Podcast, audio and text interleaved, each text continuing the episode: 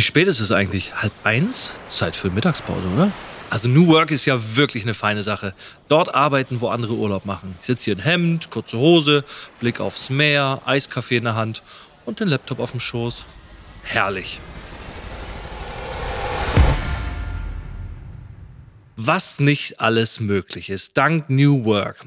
Okay, zugegeben. So wie hier in unserem Beispiel schaut's in der Regel nicht aus. Aber es hat sich auf jeden Fall einiges in den Unternehmen getan. Und ich rede da nicht nur von Homeoffice, Online-Meetings und so weiter, sondern um einiges mehr. Mein Name ist Felix Uhlig und wir sprechen in dieser Folge über die langfristigen Folgen der Pandemie auf unser Arbeitsleben, über den Work-Life-Shift. Und wir schauen uns an, wie sich die Beziehung zwischen Arbeitnehmerinnen und Arbeitnehmern und Arbeitgebern und Arbeitgeberinnen verändert hat. Dazu gibt es eine aktuell laufende Studie des Fraunhofer FIT und des Kernkompetenzzentrums FIM.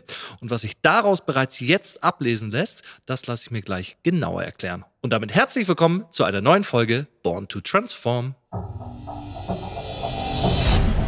Besonders spannend wird es dann natürlich, wenn verschiedene Arbeitsgruppen oder Jobprofile auch zusammenarbeiten in einer Abteilung und dann die Arbeitsanforderungen unterschiedlich sind. Gerade wenn es vielleicht eine Sales-Abteilung ist, wo der eine Teil im Homeoffice arbeiten kann und andere Teile der Abteilung jeden Tag zum Kunden fahren. Die haben natürlich ganz andere Anforderungen auch an die digitalen Technologien, an Abstimmungsmodi als jetzt die Personen im Homeoffice. Und gerade in solchen Abteilungen wird es dann spannend zu überlegen, wie kann man ja hier die Digital Leadership auch gestalten, wie organisiert man sich hier, wie kann man zusammenarbeiten. Born to Transform. Für jedes Problem eine digitale Lösung.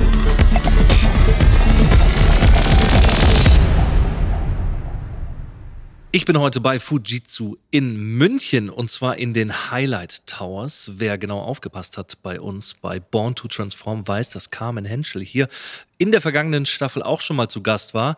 Ich sitze allerdings hier mit meinen drei Gästen im Erdgeschoss, im Showroom der Highlight Towers mit ja, Decken und bodenhohen Fenstern. Ich weiß immer nicht, wie man es bezeichnet, aber es ist auf jeden Fall ein sehr imposanter Raum. Und bei mir sitzen meine Gäste. Hallo ihr drei. Hallo, grüßt euch. Hi, ich freue mich, heute hier sein zu dürfen. Hallo zusammen. Schön, dass ihr hier seid. Schön, dass ich bei euch sein darf. Stellt euch doch gerne einmal kurz vor.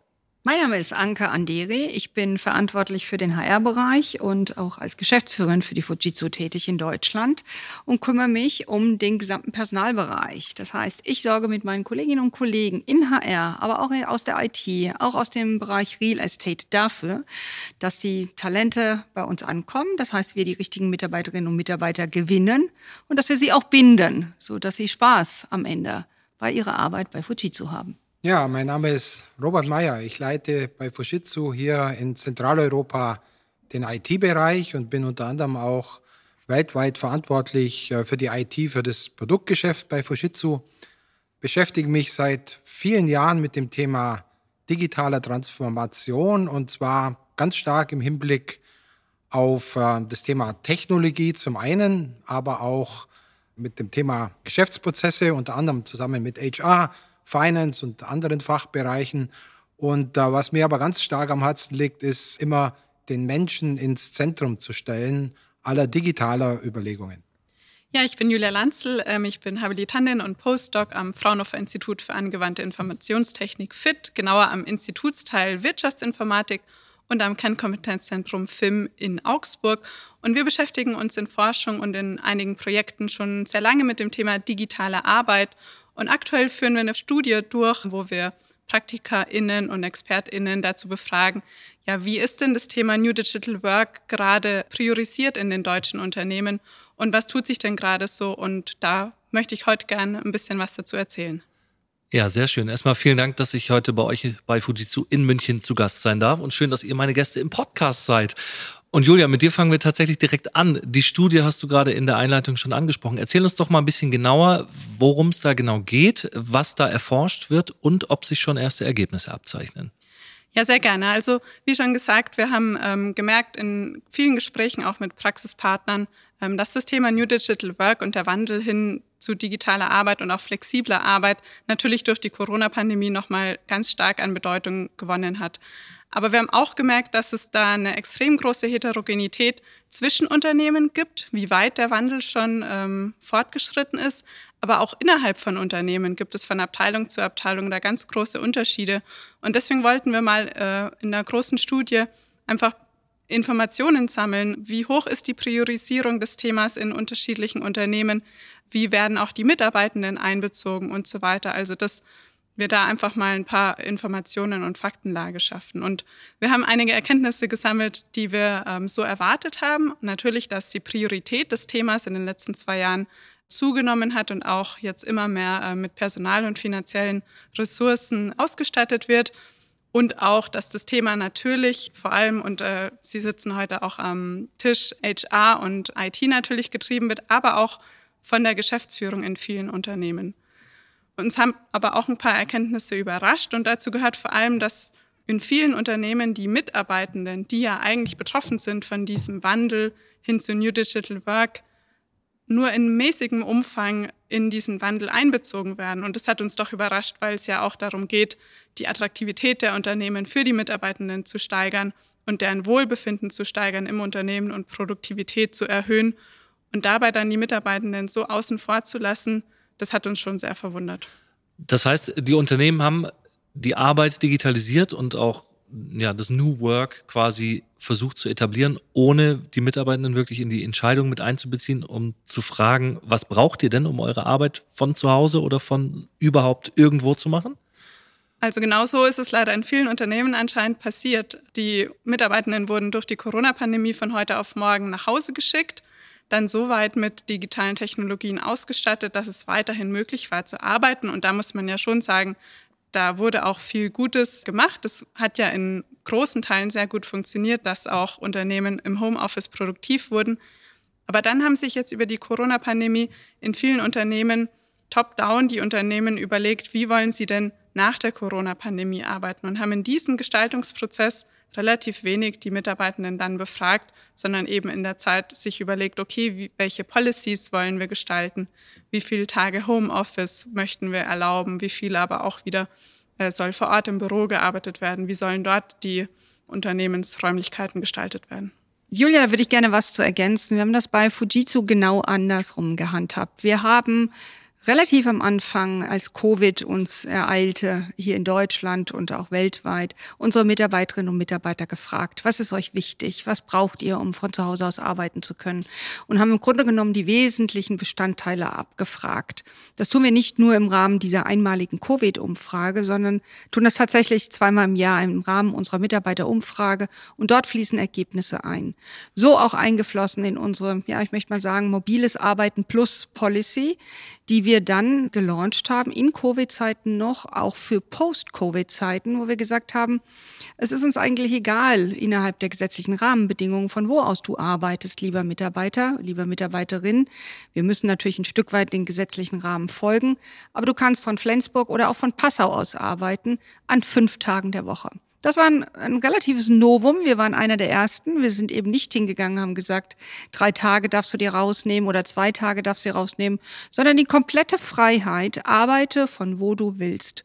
Und da haben wir sehr, sehr gutes Feedback bekommen. Wir schauen uns jetzt an, wie sieht es aus mit der Arbeitszeit. Da sind wir nicht ganz so frei. Wir müssen natürlich, ich sag mal, den gesetzlichen Rahmenbedingungen Folge leisten. Aber ich denke auch da, dass wir einen Weg finden, um dort im Grunde genommen den Talenten und den Bedürfnissen der Talenten etwas Folge leisten zu können. Weil nicht immer ist 8 to 5 tatsächlich der Biorhythmus, den Kolleginnen und Kollegen folgen. Immer natürlich eingebunden in Rahmenbedingungen, wie passt es für die Kunden oder wie passt es auch gemäß den gesetzlichen Rahmenbedingungen.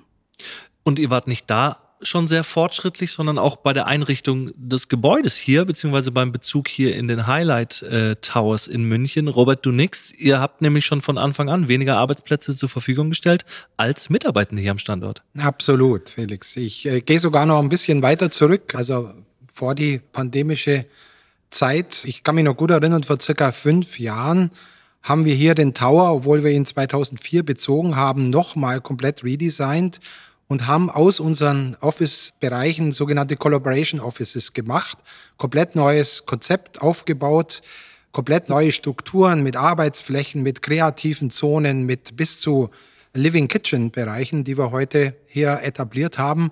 Das war definitiv vor der Covid-Zeit. Wir haben vorher viel darüber gesprochen, dass es sehr stark getrieben ist von HR und von IT Ich möchte einen Bereich nicht vergessen, mit dem wir, Anke und ich, auch sehr eng zusammenarbeiten. Das sind die Kollegen und Kolleginnen von Real Estate, von unseren Facilities. Wir arbeiten dort wirklich sehr eng zusammen, weil die Büromöbel und alles, was wir hier neu redesigned haben, die kommen von unseren sogenannten Group Properties Kollegen und Kolleginnen. Und ein zweites Thema auch, wo wir das alles sehr proaktiv begonnen haben, ist, vor wir in den Lockdown gegangen sind, haben wir auch von der IT-Seite sogenannte Stresstests gemacht. Das heißt, ich kann mich noch gut erinnern, als wir wirklich 25.000 äh, Kolleginnen und Kollegen an einem Freitag mal gesagt haben, bleibt doch lieber mal zu Hause. Wir schauen uns das Ganze von der IT an, wie sich da unsere Netzwerke entwickeln, wie sich dort unsere Kollaborationsservices entwickeln. Und das war auch, wie gesagt, proaktiv und deswegen waren wir auch letztendlich gut vorbereitet, als dann leider der Lockdown im März 2020 kam. Und jetzt, wenn wir über das Thema New Work oder New Digital Work sprechen, sprechen wir vorwiegend immer über Knowledge Worker. Wie sieht's denn mit den Frontline-Workern aus, die ja, glaube ich, nicht ganz so davon betroffen sind? Werden die trotzdem mit einbezogen in diese Digitalisierung oder in diese New Work-Ära? Naja, New Work steht ja nicht nur für Arbeitsortautonomie oder ähm, Arbeitszeitautonomie. New Work steht ja auch für Digital Leadership, steht für, ich sag mal, Verflachung von Hierarchieebenen, steht für Jobsharing-Modelle, steht für Mosaikkarrieren. Das alles sind ja Bestandteile von New Work. Und das gilt in meinen Augen für alle Jobfamilien. Also egal über welche Jobs wir nachdenken, ganz einfach, weil ein Stück weit die demografischen Entwicklungen einerseits so sind und Arbeit in Gänze sich verändert und der Anspruch an Arbeit. Will sagen, nein, betrifft nicht nur die Knowledge Worker, sondern kann tatsächlich einen Einfluss haben auf alle anderen Jobfamilien, wie wir das nennen auch. Julia, wie siehst du das? Ich sehe das ganz genauso, wie Anke es gesagt hat. Besonders spannend wird es dann natürlich, wenn verschiedene Arbeitsgruppen oder Jobprofile auch zusammenarbeiten in einer Abteilung und dann die Arbeitsanforderungen auch unterschiedlich sind. Gerade wenn es vielleicht eine Sales-Abteilung ist, wo der eine Teil der Abteilung im Homeoffice arbeiten kann und von den ganzen Maßnahmen profitieren kann, wie Homeoffice, flexibles Arbeiten und so weiter und andere Teile der Abteilung jeden Tag zum Kunden fahren.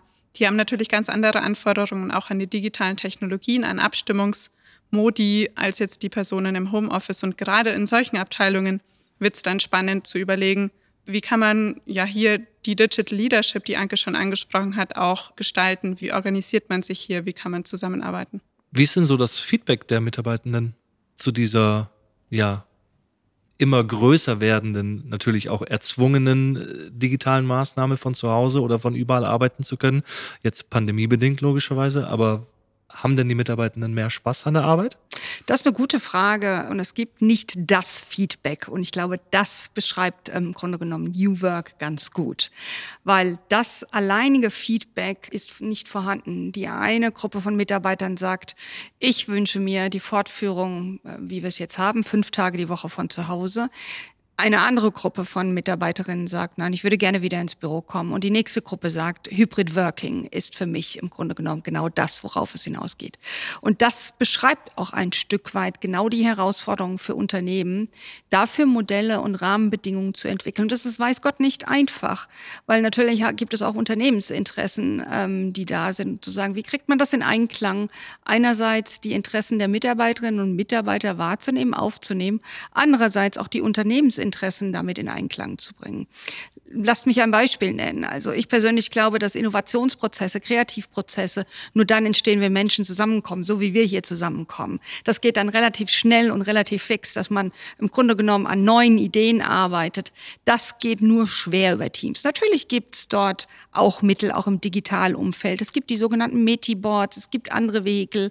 Aber faktisch sind wir am Ende Menschen. Wir kommen rein, wir sprühen, wir lachen miteinander und es geht sehr viel schneller, wenn wir zusammenkommen. Sprich, Unternehmensinteressen sind natürlich auch, dass Mitarbeiter zurückkommen oder zusammenkommen, um gemeinsam an Themen zu arbeiten. Und das gilt es ein Stück weit zu synchronisieren mit den Interessen der Mitarbeiterin. Ist es dann nicht auch ein Teil von New Work, die Freiheit zu haben, entscheiden zu können und nicht gezwungen zu werden, fünf Tage hier oder fünf Tage dort, sondern dass man entscheiden kann, was man macht? Ja, ich möchte es sogar noch ergänzen, Felix. Wir reden bei New Work natürlich oftmals, und Anke hat es angedeutet, über den Hybrid Work-Ansatz. Aber wir ergänzen das immer ganz gern auch nochmal durch das Thema Agile Work. Also, und ich glaube, da steckt auch nochmal ein riesen, riesen Diskussionspotenzial, auch mit unseren Mitarbeiterinnen und Mitarbeitern. Da steckt auch viel Flexibilität dahinter. Es ist nicht nur, ob ich im Office arbeite oder im Homeoffice. Es ist auch wirklich, wie ich arbeite, also die Arbeitsweisen die sind definitiv zu ergänzen bei dem Thema New Ways of Working. Das haben wir gelernt. Und da muss ich auch sagen, da sind dann die Unterschiede, wie du vorher gefragt hast, zwischen einem klassischen Knowledge Worker und einem Frontline Worker gar nicht mehr so groß. Weil wir reden über die gleichen Kommunikations- und Kollaborationstools teilweise, auch bis zum Frontline. Wir reden über Feedback-Kulturen, auch an dem, am, am Band. Wir reden über Fehlerkulturen, die wir neu diskutiert haben die letzten Jahre. Und wir reden auch, und das geht auch wirklich bis zum, äh, natürlich bis zur Frontline, wir reden über neue Formen der Selbstorganisation, die wir gemeinsam diskutieren zwischen, ganz stark zwischen IT und HR. Und da begegnen sich äh, sozusagen wieder die Knowledge Worker mit den Frontline Workern, aber mehr, ehrlich gesagt, im Bereich Agile Work. Das Hybrid Work ist natürlich ganz oftmals äh, schon vor, ja, eigentlich dazu da, um die Knowledge Worker, die Office Worker mehr natürlich aus dem Homeoffice arbeiten zu lassen. Wir können heute in unseren Fertigungsstandorten niemanden vom Homeoffice aus arbeiten lassen. Jetzt haben wir eine ganze Zeit lang über, über die Theorie dahinter und über die Möglichkeit, von überall zu arbeiten gesprochen. Jetzt würde ich gerne von euch mal wissen, wie hat sich denn konkret euer Arbeitsalltag in den letzten zwei Jahren verändert und was waren da so die signifikantesten Veränderungen? Äh, vielleicht fangen wir mit dir an, Anke. Wie sieht denn eine Arbeitswoche heute aus im Vergleich zu vor drei Jahren? Also zunächst mal denke ich, die, äh, ich sag mal, massivsten Veränderungen haben dahingehend stattgefunden bei mir wie bei ganz, ganz vielen Kolleginnen und Kollegen.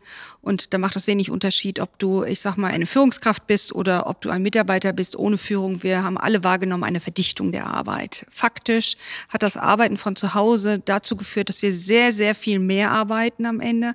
Teilweise Calls morgens früh anfangen, der Tag endet spät abends und das fast unterbrechungsfrei. Das waren so die ersten Herausforderungen, die wir hatten wo wir, ich sag mal, als HR-Abteilung gemeinsam mit den Kollegen aus anderen Fachbereichen Rahmenbedingungen aufsetzen mussten, relativ zügig, um genau dem entgegenzutreten. Weil wir haben natürlich Dinge festgestellt, sowas wie Zoom-Fatigue ist ein Begriff gewesen, äh, Ermüdungstendenzen bei den Mitarbeitern. Wie können wir dem begegnen? Was sind die, ich sag mal, Kniffe, die wir den Kolleginnen und Kollegen an die Hand geben können? Aber auch, wie können wir Führungskräfte unterstützen? Zurück zu, wie habe ich die persönlich, die Veränderung persönlich wahrgenommen, neben der Verdichtung der Arbeit natürlich, gerade das Stichwort Führung du kommst in eine ganz andere, ich sag mal, Dimension der Führung, wenn du die Kolleginnen und Kollegen nicht mehr ähm, täglich siehst. Du musst Dinge anders wahrnehmen, wenn du sie über die Kamera wahrnimmst. Ja, das heißt, auch Führung muss anders ausgestaltet werden aber auch im Grunde genommen, ich sag mal, die Hilfestellung, die du geben musst als Führungskraft, gerade in den anfänglichen Tagen und Wochen, war eine andere als eine, ich sag mal, klassische Bürotätigkeit. Das sind nur ein paar Themen, um sie mal zu nennen. Und ich kann für mich nur sagen, ich lerne weiterhin jeden Tag neue Dinge kennen. Gerade jetzt, wo wir anfangen, wieder ich sag mal, zu reisen, ins Büro zu gehen, Meetings zu haben, Menschen zu treffen. Es findet eine andere Form des Arbeitens statt. Wir freuen uns sehr, ähm, alle wiederzutreffen. Wir werden aber nicht mehr fünf Tage in der Woche ich sag mal, im Büro setzen für wiederkehrende Tätigkeiten oder auch fünf Tage reisen, weil ganz einfach die Kolleginnen und Kollegen werden sagen, ich reise nicht für ein Stunden Meeting. Das kann ich ganz gut per Teams machen. Also da wird sich noch viel tun und ich glaube, wir sind noch nicht am Ende dieser Reise oder Ausgestaltung. Soweit ich weiß, bist du ein sogenannter Covid-Hire. Äh, kann man das so, so beschreiben? Anke, jetzt ja. lachst du. Ja. Das bedeutet, du hast während Corona deine Position hier begonnen. Richtig. War das ein anspruchsvollerer Jobstart als davor? Auf jeden Fall. Also ich bin ein Covid-Hire und ein Covid-Joiner und ein Covid-Onboarder. Jetzt möchte ich das mal auf Deutsch sagen. Also ich ähm, bin sozusagen rekrutiert worden im Rahmen von Covid-Zeiten. Ich habe tatsächlich die Kollegen, mit denen ich Gespräche geführt habe, nie kennengelernt. Das heißt, man vertraut schon mal über das Telefon oder über Medien dem Gegenüber. Dann bin ich gestartet in Covid-Zeiten. Jetzt äh, möchte ich mal sagen, ich habe ganz viele tolle Kolleginnen und Kollegen gehabt, die mir dabei geholfen haben in den ersten Tagen. Und ich bin natürlich eingearbeitet worden ein Stück weit in den Covid-Zeiten. Auch da ein großes Dankeschön an alle Kolleginnen und Kollegen. Und ähm, man mag es glauben oder nicht, aber ich komme heute immer noch in Büros. Das ist jetzt anderthalb Jahre her und treffe Menschen, die habe ich schon 10, 20 Mal in Teams-Calls gehabt, aber ich habe bisher sie noch nie gesehen mit Beinen oder ich habe sie noch nie in Real Life gesehen. Und das ist schon eine Besonderheit, ja. Und immer wenn ich Kolleginnen und Kollegen treffe, ich habe gerade oben auch andere HR-Kolleginnen noch getroffen, da sind auch Kolleginnen dabei, die angefangen haben in Covid-Zeiten. Und für die ist es alle ganz aufregend. Also zu sagen, ich komme hier rein und ich lerne meine Kolleginnen das erste Mal kennen. Sehr schön. Julia, wir kommen nochmal zurück zu der Frage, wie denn der Arbeitsalltag aussieht. Vielleicht kannst du mal beschreiben, wie der bei dir im Fraunhofer Fit im Moment aussieht im Vergleich zu vorher und ob es vielleicht auch in der Studie so ein paar Punkte gibt, wie so der gewöhnliche Arbeitsalltag im Moment aussieht für viele da draußen. Also für mich hat sich der Arbeitsalltag natürlich auch massiv verändert. Das sieht man natürlich auch daran, dass Unternehmen immer öfter auch auf uns zukommen und uns fragen, wie gehen wir jetzt mit digitalem Stress um? Ich habe während der Corona-Pandemie meine Dissertation genau zu dem Thema ja finalisiert und da bin ich gerade viel auch unterwegs, teilweise virtuell, aber teilweise auch inzwischen wieder in Präsenz, um eben Unternehmen zu beraten, wie gehen wir jetzt um, was können wir unseren Mitarbeitenden an die Hand geben, um mit dem Thema Entgrenzung von Arbeits- und Privatleben, ständigen Unterbrechungen, Informationsüberflutung, Zoom-Fatigue und diesen ganzen Themen umzugehen. Von dem her hat sich da für mich natürlich viel Arbeit ergeben, mit der ich mich immer noch beschäftige. Ansonsten sind wir inzwischen bei uns wieder so weit, dass wir wieder mehr ins Büro kommen können. Endlich, muss man sagen. Wir haben jetzt auch letzte Woche ähm, das erste Mal wieder unser großes Strategieseminar mit allen Mitarbeitenden am Institut mit 200 Personen gemacht, wo wir uns teilweise auch zum ersten Mal seit zwei Jahren wiedergesehen haben oder neue KollegInnen das erste Mal überhaupt mal persönlich getroffen haben. Und da merkt man schon, das hilft nochmal viel mehr, um auch den Spirit des Unternehmens kennenzulernen, gemeinsam zusammenzuwachsen und einfach auch nochmal Motivation für die Arbeit zu sammeln. Kann ich absolut verstehen, dass einfach dieses Socializen trotzdem noch dazugehört. Egal wie schön es sein kann, von zu Hause zu arbeiten und nicht jeden Tag irgendwie noch drei Stunden zu pendeln. Ja. Genauso schön ist es aber, KollegInnen dann auch in Person zu treffen und mit denen einen echten Kaffee zu trinken und keinen virtuellen. ähm, Robert, noch kurz zu dir. Ähm, dein Arbeitsalltag, wie hat er sich verändert? Wie sieht er aktuell aus? Ja, ich würde mal sagen, wenn ich die letzten zwei Jahre zurückschaue, ist einiges flexibler geworden. Das ist das definitiv Positive. So ein Tag lässt sich flexibler gestalten. Früher war bei mir so eine Arbeitswoche geprägt. Wenn man in Europa unterwegs ist, dann ist man mal in dem Land, in dem Ort, äh, wo auch immer. Und es war ziemlich festgezurrt. Ja, da waren die fünf Tage richtig durchgeplant und schwer änderbar. Das ist definitiv anders geworden. Das heißt, man kann jetzt den Terminkalender einfacher ändern man ist letztendlich flexibler, aber wie es Anke vorher schon angedeutet hat, der Terminkalender ist am Anfang immer voller geworden. Und da muss man dagegenhalten. Und das war auch meine Landkurve, auch von allen meinen Teamleads. Äh, wir haben uns zum Beispiel am Mittwoch mal äh, Nachmittag auch vielen Leuten die Freiheit gegeben, wo wir sagen, Mittwochnachmittag nehmen wir uns mal Zeit für innovative Themen, vielleicht auch für das eine oder andere Ehrenamt, das der eine oder andere hat, um einen Vortrag zu halten. Also dort ganz bewusst auch mal den Kalender freizuhalten für Aktivitäten, um da auch mal wieder den Mindset frei zu bekommen, damit man nicht nur von in der Früh bis spät arbeitet.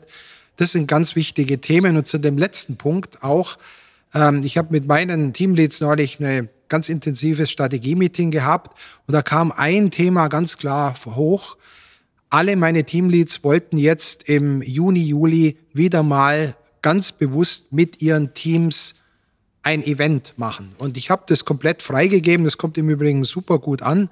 Das heißt, wir werden das Ganze koppeln, vormittags mit Workshops und nachmittags dann vielleicht auch mit dem einen oder anderen Socializing-Event. Und das Schöne ist, dass ich dann dazwischen vielleicht am Abend auch mal kurz vorbeischaue. Und ich glaube, dass wir genau dieses jetzt in den nächsten ein, zwei, drei Monaten dringend benötigen, um wieder ein bisschen in die Normalität zurückzukommen. Ganz zurückkommen werden wir nicht, wie es vor 2020 war. Thema Kalendermanagement ist nochmal ein ganz gutes Stichwort. Ich glaube, wir haben alle gemerkt, dass wir in der Corona-Pandemie zunehmend volle Terminkalender hatten und Zoom oder Microsoft Teams Konferenzen von 8 Uhr in der Früh bis 7 Uhr am Abend. Und ich glaube, da müssen wir wieder ein bisschen wegkommen. Es bringt ja nichts, ins Büro zu kommen und dann aber den ganzen Tag in Online-Meetings zu hängen, sondern man muss sich genau diese Tage vor Ort auch explizit frei halten für kreative Arbeit, für Smalltalk, für einfach mal in der Kaffeeküche stehen und mit den KollegInnen sich austauschen. Genau dafür ist ja das Büro jetzt wichtig. Das Büro ist der soziale Ankerpunkt inzwischen und genau diese Themen sind dann wichtig. Wenn man sich schon auf den Weg macht ins Büro, dann sollte man das auch nutzen. Ich würde das gerne nochmal ergänzen und das ist exakt so, wie Julia das gerade gesagt hat. Es geht für mich aber über die Selbstverantwortung hinaus. Das Unternehmen muss Rahmen schaffen, äh, so dass die Mitarbeiterinnen sich auch trauen, genau diese Eigenverantwortung wahrzunehmen. Ich will das mal am Beispiel sagen. Robert hat es gerade gesagt mit äh, gelbem Raum nehmen oder Mittwochnachmittags. Wir sind irgendwann hingegangen und haben gesagt, welche Empfehlungen können wir denn geben? Und als diese Zoom-Fatigue auch bei uns Einzug gehalten hat, das war so zum Kalenderjahreswechsel irgendwann, wo man gemerkt haben, die Menschen waren müde, es wurde Jahresende, aber Covid und diese ganzen Ermüdungserscheinungen, die damit einhergingen, ähm, es brauchte irgendetwas. Wir haben eine Art Re-Energize-Campaign aufgesetzt und haben gesagt, was braucht's? Stichwort Wellbeing ist vorhin schon mal gesagt worden. Wie kriegen wir die Mitarbeiter ein Stück weit wieder aktiviert? Angefangen von Angeboten, Lernangeboten, Wellbeing-Angeboten, Yoga-Retreat, Retreats bis Yoga-Übung, hin aber auch zu Themenfeldern, wo wir gesagt haben, wie wollen wir denn Arbeit oder wie wollen wir im Grunde genommen euch helfen, das Thema Arbeit besser zu strukturieren, Kalendermanagement. Und wir sind hingegangen und da sind kleine smarte Ideen rausgekommen gesagt, die Outlook Standardeinstellung ist nicht mehr 30 Minuten oder 60 Minuten, sondern sie ist 25 Minuten oder sie ist 50 Minuten. Alles, was ich in 50 Minuten in einem Call nicht besprechen kann, schaffe ich in 60 Minuten auch nicht. Ich mache einfach die Begrüßung kürzer, die Verabschiedung kürzer und der Mitarbeiter, die Mitarbeiterinnen haben zehn Minuten gewonnen, wo sie sich einen Tee machen können, wo sie einmal die Räume wechseln können, so wie es im Büro auch de facto wäre. Wenn ich den Raum jetzt wechsle, brauche ich auch fünf Minuten, um die Räume zu wechseln. Also gestehen wir das doch den Kolleginnen im Homeoffice bitte auch zu. Und das waren so ein bisschen die Elemente, über die wir uns Gedanken gemacht haben und die auch, ich sag mal, sehr dankenswert aufgenommen worden sind. Und das ist heute fest verankert als ein Instrument und relativ simpel. Kommen wir mal wieder zurück zu dem Thema, wie Fujitsu vielleicht auch andere Unternehmen bei der Digitalisierung des Arbeitsplatzes oder beim New Digital Work unterstützen kann. Wie kann das denn passieren, Robert? Wie unterstützt Fujitsu Unternehmen in der Zukunft und ähm, ja, welchen Beitrag leistet ihr? Ja, vielen Dank, Felix, für den Hinweis, weil ich hätte jetzt gerade vorher gesagt, wir haben ganz viel jetzt über die Mitarbeitenden gesprochen. Wir müssen natürlich jetzt auch in Richtung unserem Kunden denken. Und da ist natürlich auch einiges, was wir gerade vorher diskutiert haben. Das wirkt nicht nur nach innen, sondern das wirkt auch nach außen. Ja, wenn wir Einladungen verschicken, Anke hat es angedeutet, das Kalendermanagement, das wirkt natürlich nicht nur nach innen, sondern wie gesagt nach außen. Ja, was können wir als Fujitsu ähm, hier anbieten? Ich denke, wir haben hier in den letzten Jahren äh, sehr viel Vorreiterfunktionen gespielt. Äh, ich habe es vorher angedeutet, was die Technologie angeht. Die gilt aber mehr oder weniger als Grundlage. Wir haben sehr früh zum Beispiel Microsoft 365 eingeführt.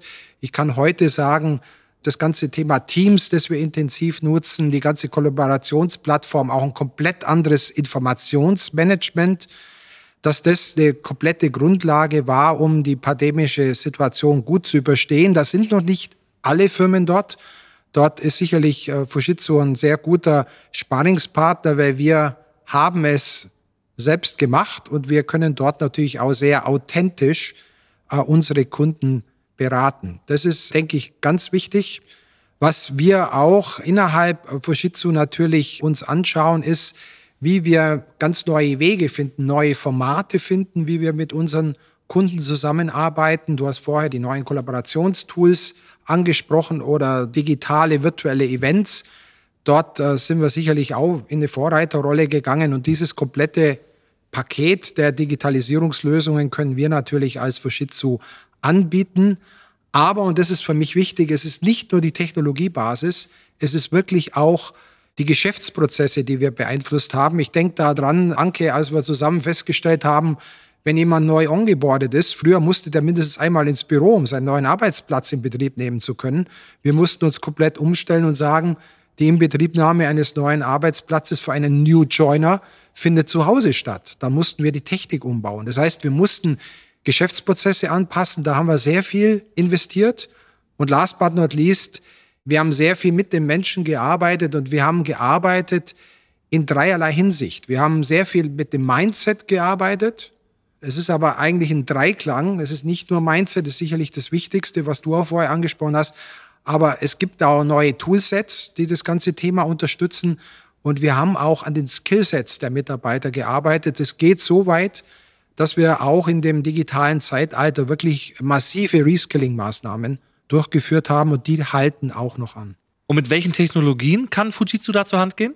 Ja, die wesentlichen Technologien, die wir von Fujitsu einbringen können, sind sicherlich das Thema Cloud. Wir haben innerhalb Fujitsu eine sogenannte Cloud-First-Strategie. Also wir haben noch nicht Cloud-Only, aber Cloud-First. Dann ist definitiv das Thema einer, und das ist ein Trend, den wir definitiv erkennen, bisschen weg von einer digitalen Transformation hin zu einer datengetriebenen Transformation. Das sind ganz aktuelle äh, Technologiethemen, die wir diskutieren. Und last but not least ist sicherlich eines ganz wichtig, das ist die Connectivity. Wenn ich dran denke, dass ähm, Mitarbeitende auch immer wieder ein bisschen sich verabschieden von der Urbanisierung, also ein bisschen weggehen von der Verstädterung, rausgehen ins Land, dann ist ganz wichtig, dass eine Connectivity da ist. Ich glaube, das kann jeder nachvollziehen. Ich komme oftmals in einen Call, dann heißt, ich habe heute eine schlechte Verbindung. Das müssen wir ändern und das sind wir natürlich als Fujitsu auch mit unseren Providern dran, dieses zu ändern. Hier in Europa da gibt es nur einige Baustellen, denke ich, aber da haben wir unsere Verbindungen. Und last but not least, das muss ich erwähnen, das sind die Security-Themen. Das Thema Cyber Security ist ganz, ganz wichtig, gerade auch in dem New Digital Work-Umfeld. Wir müssen sichere Arbeitsumgebungen schaffen, ohne dass es der User merkt. Das heißt, das muss immer noch eine gute User Experience sein und trotzdem sicher sein. Und glaubt mir, das ist gar nicht so einfach, weil das ist wirklich eine Grätsche, die man machen muss. Sicher und gute User Experience. Anke, ich hätte noch eine Frage an dich tatsächlich zum Thema Mindset und vielleicht auch Erwartungshaltung der Arbeitnehmer heutzutage. Das hat sich doch wahrscheinlich auch unglaublich geändert, dass man nicht mehr jeden Arbeitgeber auswählt aufgrund von der Kürze des Arbeitswegs, der Höhe des Gehalts und der schönen Büros, sondern einfach auch diese vielen anderen drumrum Schmankerl, würde ich fast sagen. Hier in München darf man Schmankerl sagen. Ähm, die vielleicht die Attraktivität des Arbeitgebers beeinflussen, oder? Absolut, Felix. Und ich komme gerne auf deine Frage gleich zurück. Aber ich würde gerne nochmal einbringen wollen, was kann Fujitsu noch bieten, um genau diese Transformation zu begleiten? Und äh, vielleicht würde ich nochmal gerne referenzieren wollen. Wir arbeiten sehr eng zusammen mit Linda Cretton. Linda Cretton ist eine Professorin an der London Business School, hat jetzt gerade ein Buch nochmal rausgegeben, Redesigning New Work. Und da geht es genau um die Arbeitsmodelle der Zukunft. Wie arbeiten wir hybrid? Und eine wesentliche Aussage, die sie macht, ist, wir sind in einem permanenten Flow, wir begegnen einer permanenten Veränderung der Arbeit. Und es gibt faktisch nicht den Blueprint für Unternehmen, sondern Organisationen, und da wird mir Julia wahrscheinlich folgen, müssen im Grunde genommen ihr eigenes Modell entwickeln. Und auf die Frage, wie kann Fujitsu dort unterstützen? Genau so. Neben der Technologie und neben den Services bieten wir an sogenannte Co-Creation Workshops mit unseren Kunden, weil es ist der Dreiklang Exakt, nämlich People-led, es ist IT-led und es ist Real Estate-led. Und gemeinsam mit den Kunden herauszufinden, was ist es für deine Organisation, was ist es für deine Company, das gilt es herauszuarbeiten. Jetzt gehe ich gerne auf deine Frage ein, Felix. Was muss ein Unternehmen heute bieten? Stichwort Mindset. Und natürlich ist es der gesamte Blumenstrauß. Wir wissen aus den Untersuchungen heraus, Gehalt ist eins von acht Elementen. Es geht um sehr viel mehr. Es geht um Kultur. Es geht heute, wenn wir über New Work sprechen und da werden die Kollegen sicherlich auch einiges ergänzen zu, um das Thema Sinnstiftung bringt es mir als Person etwas, wenn ich in diesem Unternehmen arbeite? Was ist mein Impact? Was kann ich verändern? Das heißt, es geht um sehr viel mehr als nur Geld zu verdienen, sondern tatsächlich, was habe ich als Person davon, wenn ich bei Fujitsu tätig bin? Das herauszuarbeiten und zu sagen, was ist der Sinn? Und Fujitsu hat einen eigenen Unternehmenspurpose und diesen Transfer herzustellen möglichst und die Mitarbeiter einzuladen, zu sagen, wie sieht dein Purpose aus? Was kannst du einbringen, um den Gesamtpurpose von Fujitsu zu unterstützen, ist eine Frage. Neben vielen anderen Fragen mehr, die im Grunde genommen, ich sag mal, das Arbeitsumfeld betreffen. Lange Antwort auf eine kurze Frage. Ja, aber super, das war es auf jeden Fall wert. Vielen, vielen Dank, Anke. Und ja, New Work ist auf jeden Fall ein Thema, das dem einen oder anderen vielleicht auch schon leidig auf die Nerven geht, weil im Moment so unfassbar oft darüber gesprochen wird. Und genau da sind wir auch schon wieder beim Thema. In den Unternehmen sollte nämlich nicht nur darüber gesprochen werden, sondern auch wirklich gehandelt werden. Und wie wichtig das für ein Unternehmen und auch für alle Mitarbeiterinnen und Mitarbeiter sein können und auch in der Zukunft ist, das haben uns heute Julia, Anke und Robert sehr einschlägig erklärt. Vielen Dank euch dreien. Danke, Danke auch. Danke, hat, hat Spaß, gemacht. Spaß gemacht.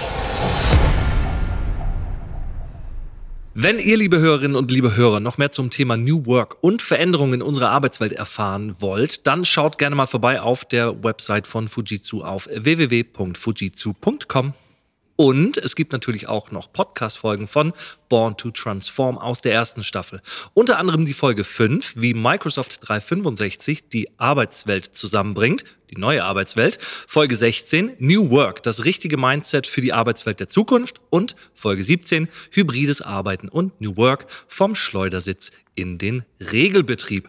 Es lohnt sich also auf jeden Fall nochmal reinzuhören. Ich sage Tschüss und bis zum nächsten Mal.